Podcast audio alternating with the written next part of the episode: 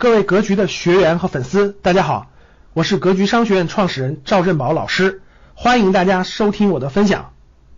今天给大家推荐一本书啊，这本书啊，金融投资四百年，投资者必读的金融理财宝典。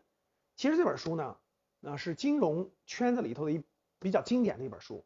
这本书是其实是两个作者写的，两个作者，这两个作者一个是十七世纪的哈，一个是十九世纪的，离我们今天都一百多年了。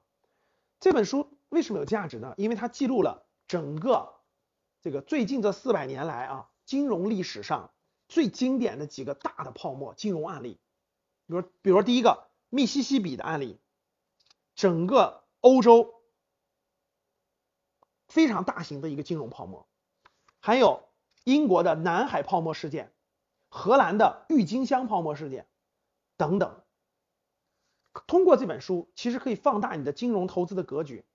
你可以了解，哦，曾经人类历史上金融有这么大的泡沫，当时到底发生了什么？外部环境是什么？为什么出现了这种情况？